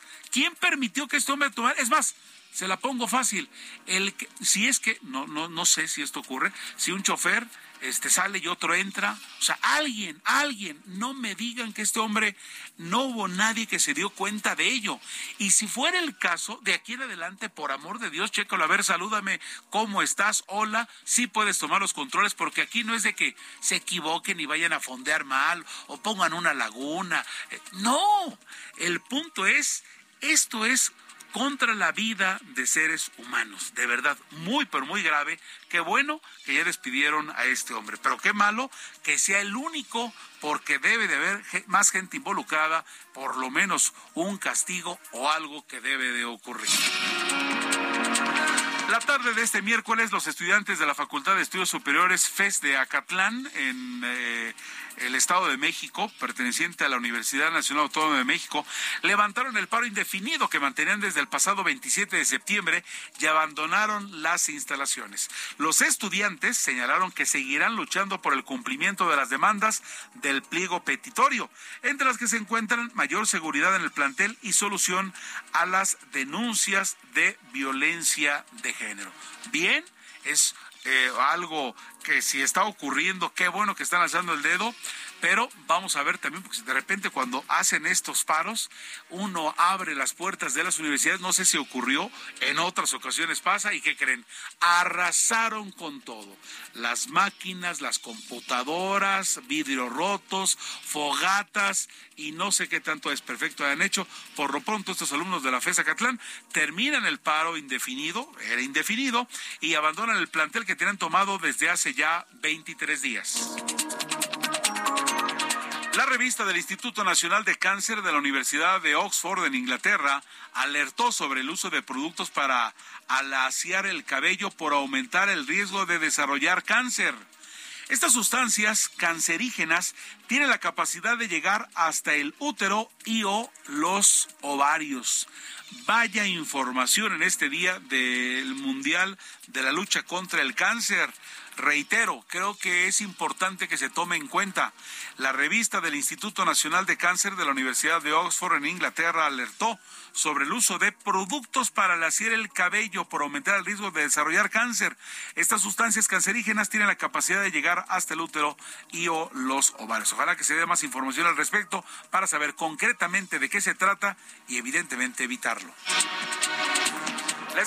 La, escaladora iraní Elsnaz Rekabi, que no usó el hijab cuando compitió en Corea del Sur, regresó a Irán entre aplausos de la gente que se reunió a recibirla. Sin embargo, crece la preocupación por las repercusiones que podría enfrentar por sus acciones. A su llegada dijo que no lo, no lo usó porque lo olvidó. aunque la comunidad internacional, aunque sus conacionales lo ven como un acto de, de rebeldía, como algo de decir, aquí estamos dando el grito por este asunto que se trae en los últimos días a raíz de la muerte de eh, por parte de una policía que, que, está en busca de la moral y aquí no se lo coloca bien, pues eh, terminaron asesinando a una, a una joven allá en Irán, una joven de menos de 25 años de edad. A partir de allí manifestaciones, ha habido más muertos, pero las mujeres están alzando la voz, las mujeres están muy reprimidas allá en Irán. Por lo pronto, esta escaladora que no lo usó regresa a Teherán entre aplausos.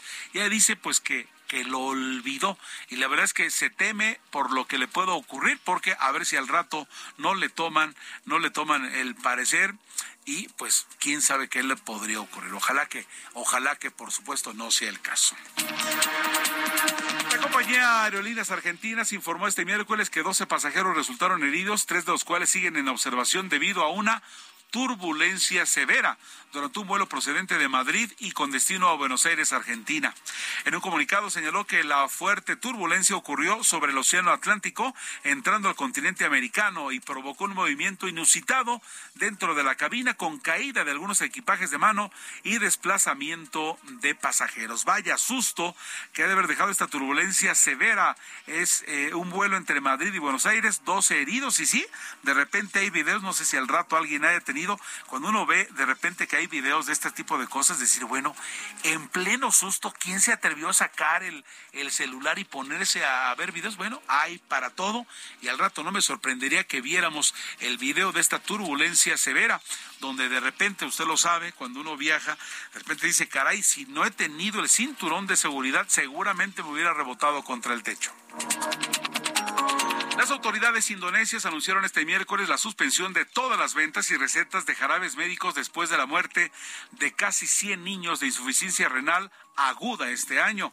Esta suspensión se produce tras el inicio de una investigación la semana pasada sobre un aumento inexplicado desde el mes de agosto pasado de los casos de insuficiencia renal aguda por parte de las autoridades sanitarias de ese país allá en el sudeste asiático. Suela Braverman fue retirada de su cargo como ministra del Interior en el Reino Unido. Sigue la crisis allá en el Reino Unido tras violar las normas ministeriales al difundir un documento oficial a personas no autorizadas. Liz Truss, primera ministra británica, fue señalada por estos actos debido a que sus opositores consideran que su nombramiento no fue una decisión correcta del gobierno del Reino Unido. Por lo pronto está cayendo la ministra del Interior. No ha sido la primera del gabinete de esta primer ministra británica Liz Truss. Incluso se comenta allá en Inglaterra dice qué durará más en el qué durará más esta ministra en el en, en el en el poder o una lechuga fuera del conservador. Dicen los expertos que una lechuga fuera del conservador no dura más de 12 días y así están las apuestas en torno a esta primer ministra británica. Hay una crisis, hay una crisis. Qué curioso, Liz Truss inicia como primera ministra británica, fue a mostrarle sus respetos y a ponerse a la orden de su majestad de la reina y un día después ella fallece. Dicen de allí los británicos que no los ubico como supersticiosos, que bueno, pues eso, eso manchó ya eh, la entrega poder de Liz y de allí como que mala vibra, mala vibra al respecto. Incluso se habla de que otra vez Boris Johnson podría regresar a el cargo de primer ministro allá en el Reino Unido. La senadora de Morena, Lucía Trasviña, se lanzó en contra de los legisladores de la oposición que han rechazado la ampliación de plazo al ejército en tareas de seguridad pública hasta el 2028. Durante la comparecencia de Rosa Isela Rodríguez en el Senado, Lucía Trasviña se refirió a la oposición como, híjole, bueno, así lo dijo ella, ¿eh? Baquetones sin vergüenza. Y bueno, lo voy a leer porque así lo dijo ella. Bueno, mejor vamos al audio, porque vamos al audio porque se lanzó duro contra ella. Es que me da pena decirlo y le tengo mucho respeto al micrófono. Pero vamos a escuchar lo que dice la senadora de Moreno, Lucía Trasviña, que lo menos que les dijo a la oposición fue baquetones y sinvergüenza. ¿Quiere escuchar más? ¿Qué más les dijo? Aquí está ella. El pueblo, baquetones, sinvergüenzas, cínicos. Cínicos así que se han olvidado de los orígenes de nuestra humanidad, de la humanidad que hoy venimos, de donde nosotros venimos. De la filosofía, ni el término se saben. ¿Qué filosofía? Amor a la sabiduría. Y no hay ningún sabio.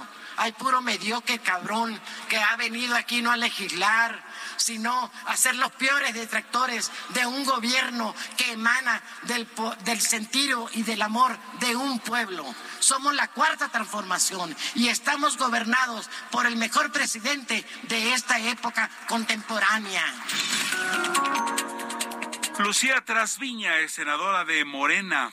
Pues bueno, Así hasta el momento. Son las 7 de la noche con 18 minutos tiempo del centro. Ya lo sabe, usted está escuchando informativo, este eh, Noticias de la tarde a través del Heraldo Radio. A nombre de Jesús Martín Mendoza le saluda en esta oportunidad Heriberto Vázquez Muñoz. No está enfermo, no está de vacaciones, eh, nada. Eh, él simplemente está de gira con la Copa del Mundo. Con estos reporteros viales que a esta hora de la tarde informan cómo está ocurriendo, cómo se desplazan las eh, diferentes eh, vialidades en, en, la zona metropolitana de la capital del país. Vamos primero con Mario Miranda. Mario, buenas tardes.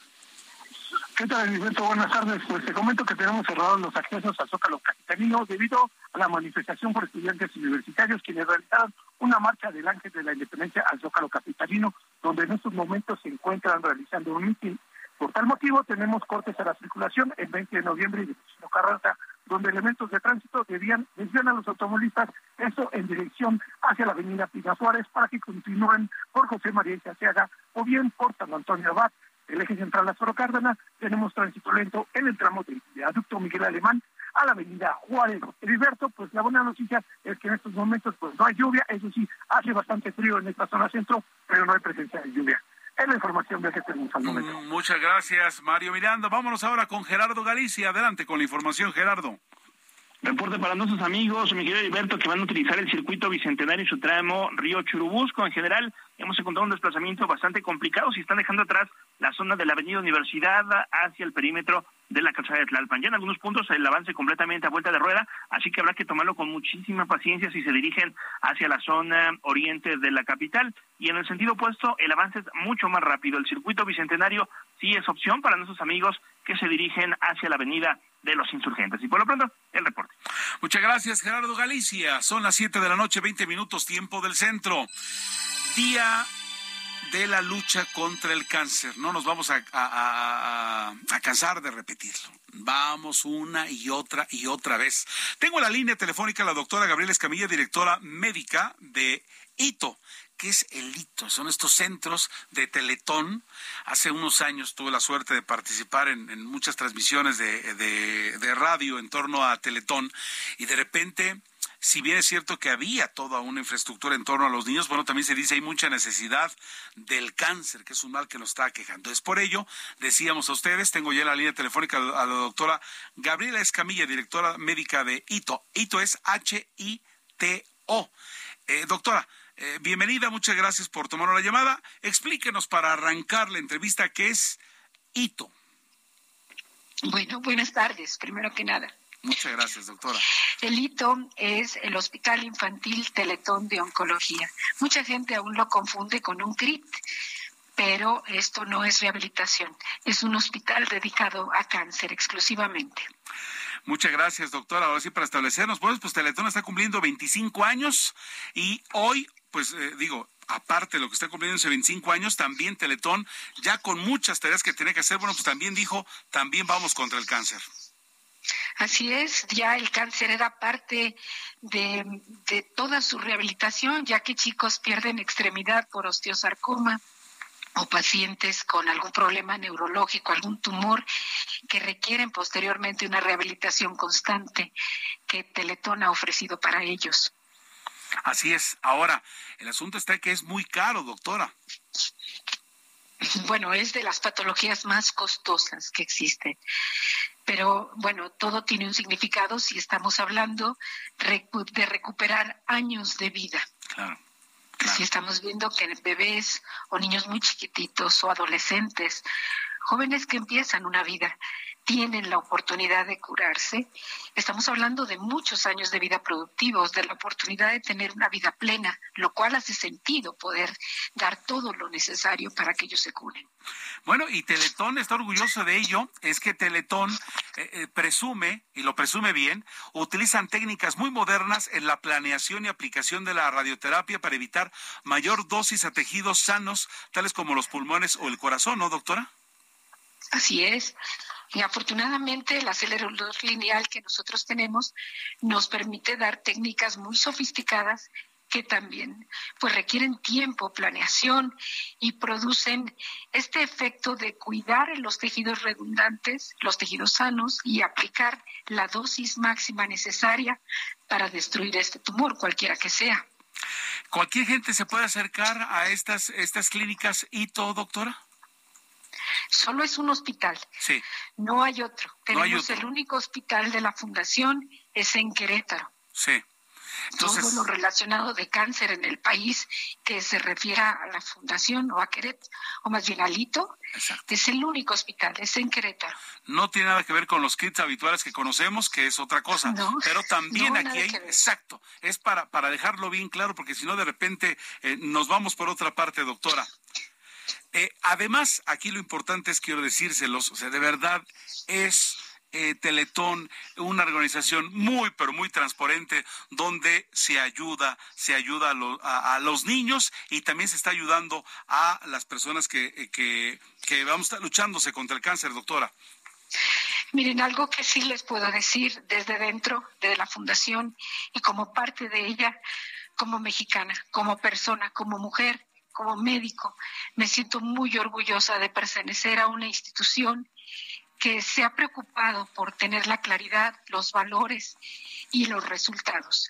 Hemos cuidado meticulosamente todos los procesos porque nadie nos puede demostrar que no lo estamos haciendo con la claridad y el respeto que le debemos a la gente que puede donar uno, diez pesos, cien pesos o un millón. Tiene para nosotros la misma responsabilidad de responder a esto. Gracias, doctora Gabriela Escabilla de Teletón. Martín Mendoza. Regresamos.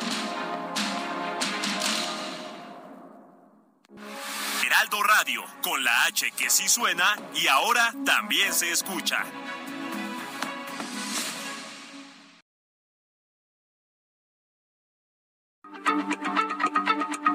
Heraldo Radio, la H se lee, se comparte, se ve y ahora también se escucha.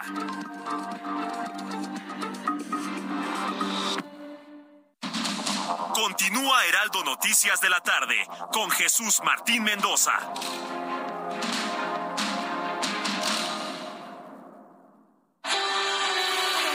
El amor inspira nuestras acciones por México. Reforestando la tierra, reciclando, cuidando el agua, impulsando a las mujeres y generando bienestar en las comunidades. Juntos somos Coca-Cola y contigo el amor multiplica.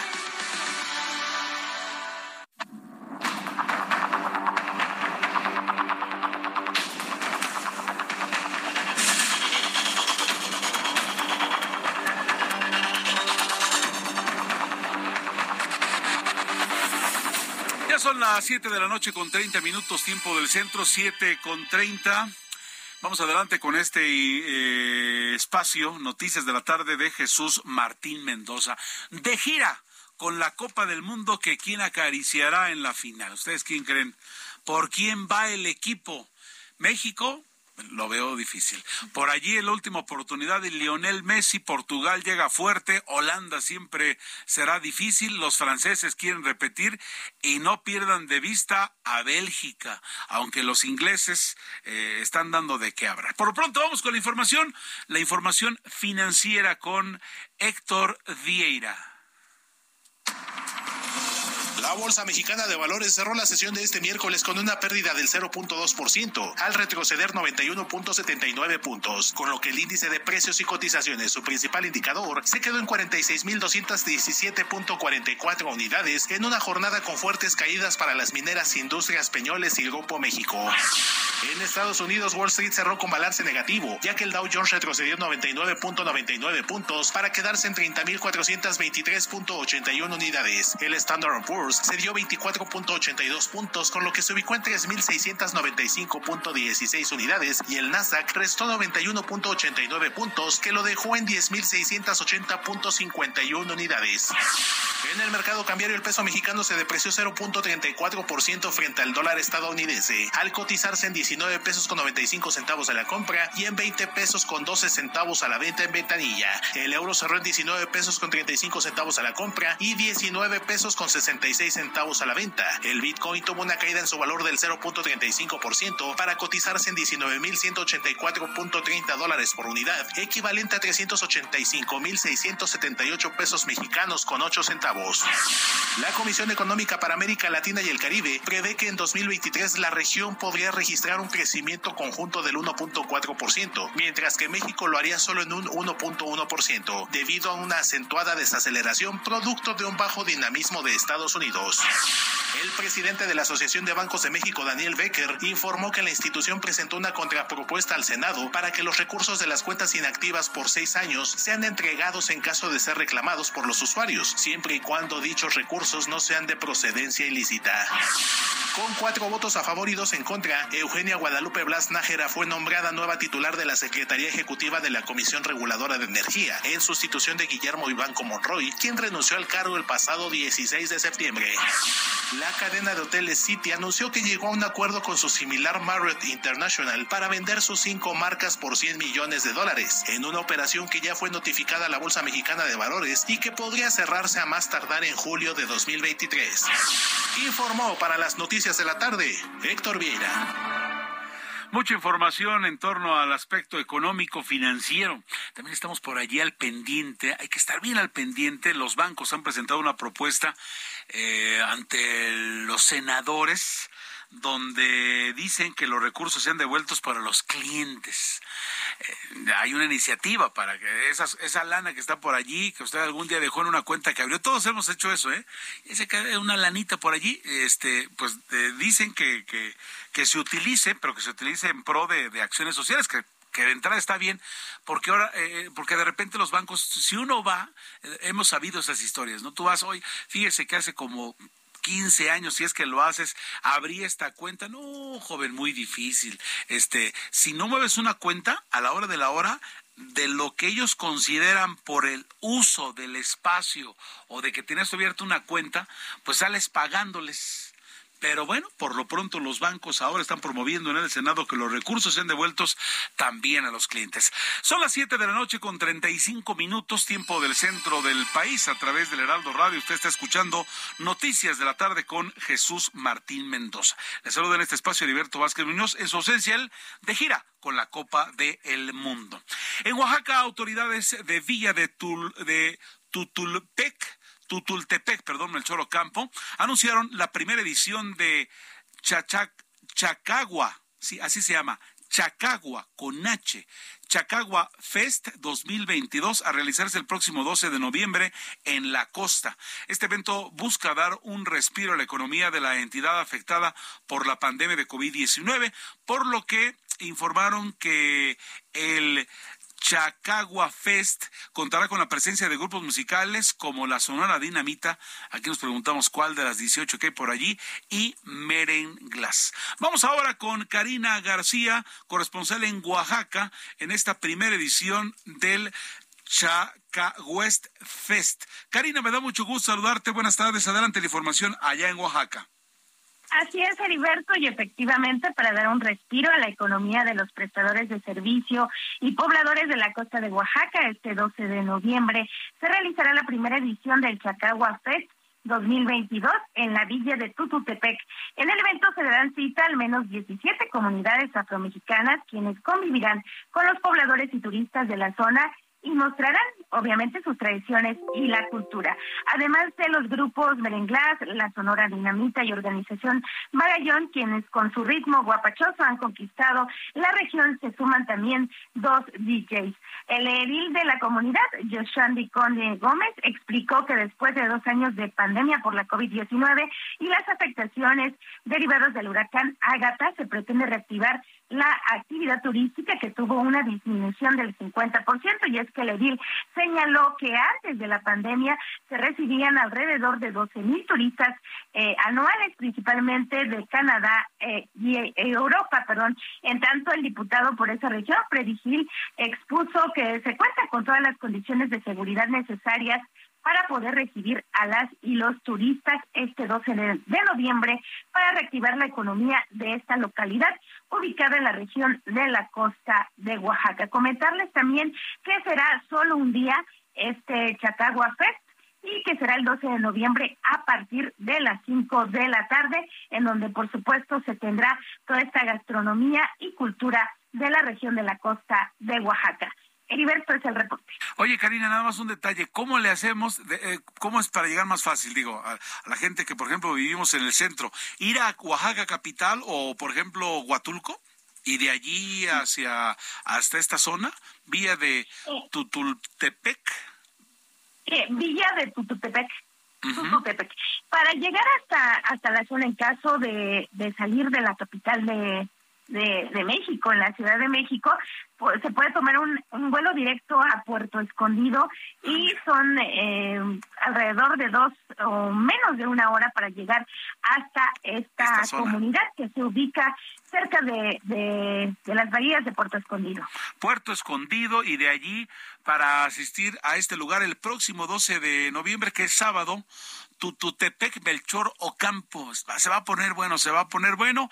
Y es que la entidad se vio castigada con esto del COVID y bueno, pues los turistas nomás no llegaron. Entonces, si no llegan los turistas, pues no eh, eh, se para la economía de, de muchas zonas del país. Y en este caso, pues no se preocuparon solo, sino están ocupándose de realizar esta primera edición del Chacagua Fest 2022 allá en Oaxaca. Karina, pues ahí nos vemos, ¿no?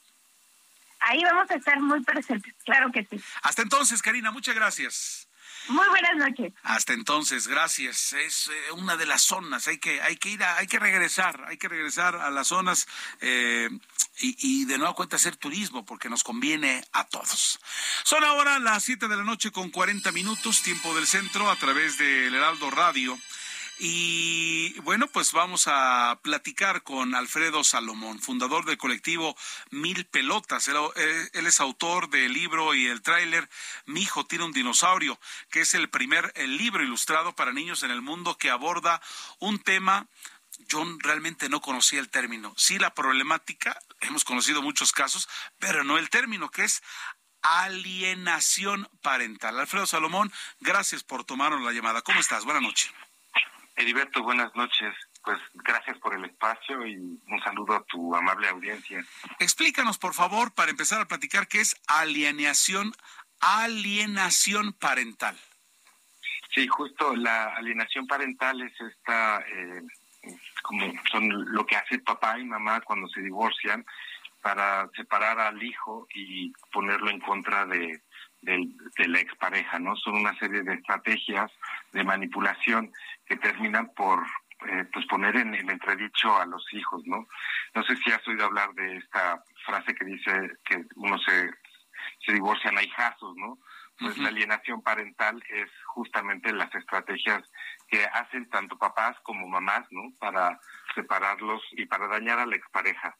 Así es, y aquí no estamos hablando solamente de, diríamos, lo más usual o lo que más conocemos, y realmente lo que sí pasa más, ¿no? El asunto de, de, de lo que lo padecen las mujeres con los hombres, sino también en gran cantidad de las mujeres hacia, hacia los papás, ¿no? Así es, bueno, pues vivimos en un país en el que el 90% de los juicios de divorcio, pues los jueces otorgan la guardia y custodia a las, a las madres, y es esta es una eh, eh, una práctica muy común no de mamás o de papás sino de, justamente del progenitor no del progenitor que se queda con la guarda y custodia no el padre que se convierte en un padre visitas un padre cajero o una madre cajero pues por lo general son eh, quienes resienten estas estas prácticas que hacen los progenitores que tienen la guardia y custodia. Entonces, sí, pues si partimos de que el 90% de los casos o de los juicios se, se otorga a las madres el, la guardia y custodia, pues tenemos ya una estadística aproximada, ¿no? Sí, no, no, y, muy, muy desfavorable, ¿no? Y, y, el asunto está, amigos del auditorio, que Alfredo Salomón, pues bueno, él, él mismo lo vivió en carne propia, Alfredo. Claro, sí, bueno, pues yo llevo nueve años tratando de, reencontrar el camino para, para ver a mi hijo. Y porque no ha habido una ley, no ha habido eh, quien le ponga un alto a la mamá que pues ha logrado durante nueve años saltarse todas las trancas de, de la justicia.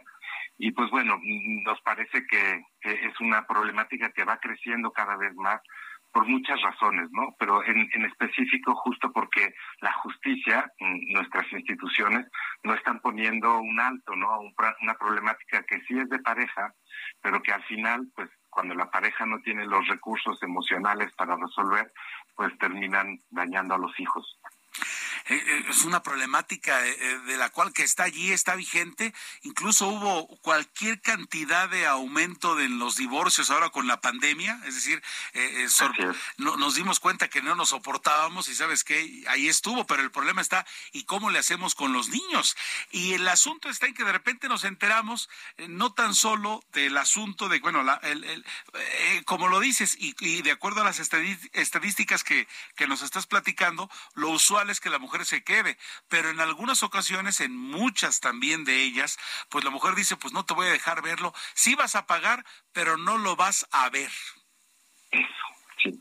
Y, bueno, las mamás lo hacen por despecho, digo, igual los, los papás, sí, sí, por hombres y damas, pero el problema es que cuando tú haces eso, digo, justamente yo le dije a mi hijo, mañana vengo a verte, y ya no hubo mañana. Y entonces los niños crecen con una huella de abandono que les daña su, su psique, ¿no? Pues crecen inseguros porque la mitad de su, de, de su linaje, pues desapareció, ¿no? Y además no entienden por qué papá, que ayer estaba jugando conmigo en el parque, hoy no vino a mi cumpleaños, por qué no me habla, por qué no me manda un regalo, por qué no me escribe, por qué no me marca por teléfono. Y ahí empieza un, un grave, eh, pues, eh, un, grave padecimiento para nuestras, sí, ¿no? Para los, los niños, que además pues reciben una campaña de desprestigio por parte de mamá o por parte de del otro progenitor diciéndoles que pues su papá pues, no lo quiere. raro no lo quiere no ya tiene otra y ya tiene este y no vino a su cumpleaños cuando en realidad pues están haciendo toda una estrategia que sí desde luego eh, avalada o apoyada por abogados muchas veces propuesta por los mismos abogados para pues para cortar el vínculo. No, estamos viendo las cifras de esto de, de, la ah, de violencia y alineación, alienación parental. Es, es, una es, un término que eh, lo conocíamos en los hechos, pero no sabíamos que se titulaba de esa manera, ¿no? Son datos, pero de verdad muy, pero muy sorprendentes. Ahora, eh, la verdad, eh, la iniciativa que él propone, que, hay una iniciativa que tú propones para el debate en el Congreso sobre esta violencia, que también otro término que desconocíamos, vicaria. Bueno, en realidad la violencia vicaria es una versión pues eh, influida por la doctrina de género que básicamente habla de esta violencia pero desconoce al padre como a la madre como violenta no eh, la violencia vicaria está propuesta por un grupo de, de mujeres que la venden diciendo que la alienación parental solamente la ejerce el varón no entonces nosotros como agrupación mil pelotas para ti a, al lado de otras veintitantas agrupaciones en todo el país pues estamos exigiendo que esa esa iniciativa que ya fue aceptada en varios estados eh, en fast track sin consultar pues se abra una consulta, eh, especialmente ahora en la Ciudad de México, porque me parece que nos parece que es muy delicado poner eh, de entrada decir que es una violencia unilateral, ¿no? Es como eh, no asumir que hombres y mujeres se equivocan, ¿no? O como que hombres y mujeres pueden dañar, ¿no? está basada precisamente en el principio de que la violencia pareciera tener género, pero en realidad la violencia, pues, no tiene género. Entonces nos hemos reunido con, eh, pues, con diputadas de, la Ciudad de México para pedirles no que no proceda, sino que nos sentemos a platicar, porque al final eh, esta ley eh, mal llamada vicaria, lo único que va a, hacer es pues criminalizar al varón de entrada y va a dejar en, descubierto en estado de vulnerabilidad otra vez, porque no es nuevo, a las infancias, ¿no? Entonces, si asumimos que los grandes y únicos y verdaderas, eh, pues como víctimas de, de esta separación, son los hijos, pues obviamente nosotros que trabajamos por los derechos de los niños, estamos haciendo todo lo posible para que se dialogue, ¿no?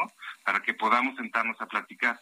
Hay un antecedente de un eh, de un eh, parlamento abierto en, en San Lázaro, en donde pues fue totalmente amañado y no queremos que vuelva a pasar eso, ¿no? Queremos que se abra porque sí es un problema no de mujeres contra hombres, sino es un problema de familia, es un problema de infancia, es un problema de justicia.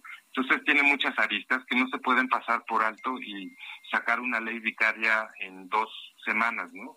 Que es lo que sucedió en varios estados de la República. Esa es nuestra preocupación real.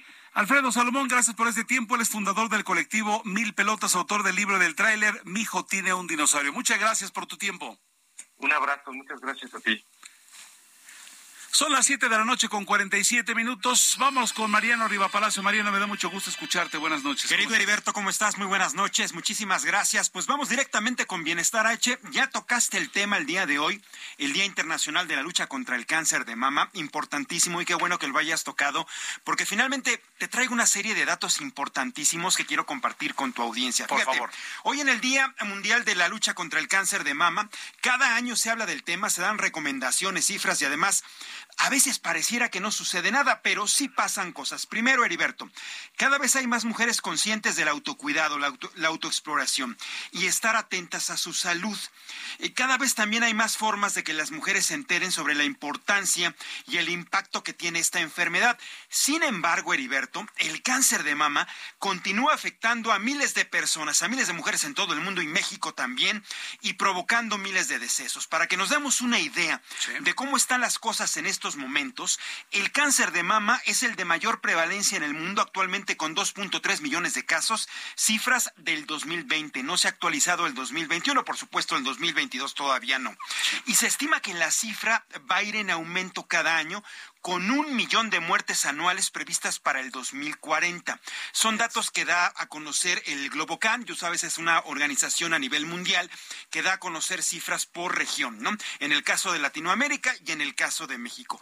Para nuestro país, afecta a 29.929 mujeres. Es el último dato que se tiene a nivel nacional. 29.929 casos, obviamente confirmados, y que dan a conocer las autoridades.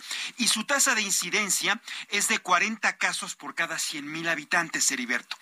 Por eso decimos que a pesar de los esfuerzos que se han realizado por parte de todos los sectores que conforman el ecosistema de salud, tanto público como privado, asociaciones, fundaciones y sociedad civil, se debe reforzar la importancia del diagnóstico oportuno y el abordaje médico temprano hasta los factores que deriven en una mejor atención para los pacientes y se beneficien los sistemas de salud. El gran reto, lo que cuesta la atención a nivel anual en nuestro país. ¿Cuánto cuesta el atender un cáncer de mama? Fíjate, por ejemplo, una consulta privada va desde los 1.200 pesos hasta los 2.800 dependiendo la ubicación del médico y los análisis de sangre y orina pueden costar entre los 1.300 hasta los 2.600 pesos. Estudios más complejos, Heriberto, como una resonancia magnética o una tomografía cuestan entre 5.800 hasta los 11.000 pesos en el sector privado, por supuesto. Y el estudio de rutina importante que es la mastografía, el cual el gobierno realiza de manera gratuita durante este mes en distintas alcaldías de la Ciudad de México, desafortunadamente cada año solo una de cada cuatro mujeres de 40 a 49 años que son referidas por su edad y riesgo se realizan este estudio. Fíjate, a pesar de que en la Ciudad de México y en algunas entidades del país las mastografías en este mes son gratuitas, pocas mujeres todavía acuden a realizarse este tipo de estudio y hacemos la invitación. ¿Cuánto representa en gasto a nivel salud pública en México? Y te va. Más de 113 millones de dólares a nivel nacional, Heriberto. Estás hablando de, pues bueno, estudios, tratamientos, medicamentos, hospitalizaciones, cirugías. 113 millones de dólares a nivel anual. Lo que significa que por cada mujer que se atiende, dos millones de pesos a nivel anual. De ahí la importancia de que esto se atienda de manera temprana. Prevención. exactamente, prevención, autoexploración, para que no se erogue, digamos, no se, se gaste, si la palabra correcta sea esa, ¿no? Tanto dinero en un tratamiento. El cáncer de mama es un tratamiento muy caro, de ahí la importancia que se debe tener, como tú lo mencionas, en prevención. Mariano Riva Palacio, Bienestar H, como siempre, muchas gracias. Gracias, amigo, muy buenas noches. Buenas noches. Son, son las 7:52 tiempo del centro de México, parte final de este espacio. Vámonos a la cancha con Roberto San Germán. Adelante, Roberto.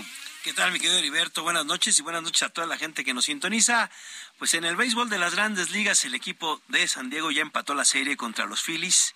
Hoy ganaron los padres 8 a 5 y ahorita están jugando el equipo de los Yankees contra el equipo de los Astros de Houston. El duelo estaba empatado a uno. Eso en el béisbol de las grandes ligas. En unos minutos también inicia el partido de la ida entre América contra Toluca allá en el estadio Nemesio 10. Ya han puesto algunas advertencias a algunos de los seguidores del Toluca o jugadores. Fabián está ya le dijo al América que el Toluca no, el que no es el Puebla, ¿no? Y que Cardoso también ya les dijo, recuerden lo que les ha pasado con el equipo de Toluca a la América, cuidado, ¿no? Para que no sea lo que ¿no? Eso para que pongan un poquito los pies sobre la tierra y de que no piensen que van a tener a puro Puebla en lo que son las semifinales. Eso en lo que queda también. Y fíjate que ayer di una entrevista Juan Carlos Osorio en una cadena donde va a trabajar el como analista. Exactamente, el, el, el, rotaciones. Bueno. ¿Qué dijo? Y aceptó que se equivocó contra Suecia, ¿eh? Oh. Dijo, yo fui el culpable de ese partido, no entendí la estrategia, me quedé dormido, yo no me había... Fíjate qué cañón, nunca me di cuenta que a México, cuando le juegas de frente y con balonazos, le duele mucho. Y yo me quedé así como, pues perdón señor, tuviste cuatro años para tener la selección y nunca te diste cuenta de que los centros y cuando son torres no las podemos parar. Claro, no, hay manera. Eh, a ver, todo lo que sea de cabeza nos duele. Y dice Juan Carlos, no me di cuenta y no vi la estrategia. Tuve que haber cambiado jugadores en el segundo tiempo y ponerlos más altos que tenía para pues, rechazar todos los balones. Pues, ¿para qué, qué lo dices ya después de cuatro años? Bueno, por lo menos tiene pantalones para reconocer los errores. Hay gente que nunca ah, reconoce los errores. pero pero llama la atención, ¿no? Qué lástima que pasó. Qué bueno que lo está reconociendo, ¿no? Sí, pues ahora ya está de, ahora sí que va a estar de comentador, de, de comentarista, perdón, y va a estar diciendo todas estas cosas. Pero bueno, son de las situaciones que quería platicar contigo. Mi estimado Roberto San Germán, como siempre, muchas gracias. Gracias. Alina Leal, eh, eh, Giovanna Torres, Ángel Arellano, Emanuel Bárcena, Heriberto Vázquez Muñoz. Todo este equipo a nombre de Jesús Martín Mendoza le desea la mejor de las tardes. Hasta entonces, mañana, Dios mediante, en punto de las seis de la tarde, tiempo del centro, estamos listos para llevarle este servicio informativo de Heraldo Radio, una producción de Heraldo Media Group. Hasta entonces, que tenga muy buena noche.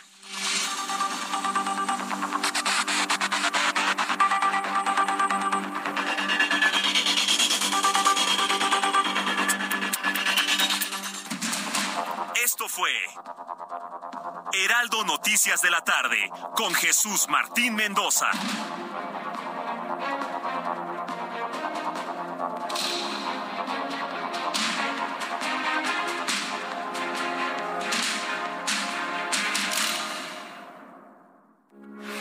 Heraldo Radio, con la H que sí suena y ahora también se escucha.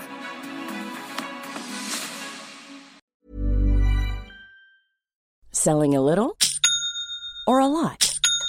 Shopify helps you do your thing however you cha-ching. Shopify is the global commerce platform that helps you sell at every stage of your business. From the launch your online shop stage to the first real life store stage, all the way to the did we just hit a million orders stage. Shopify is there to help you grow. Shopify helps you turn browsers into buyers with the internet's best converting checkout. 36% better on average compared to other leading commerce platforms because businesses that grow grow with Shopify. Get a $1 per month trial period at shopify.com/work. shopify.com/work.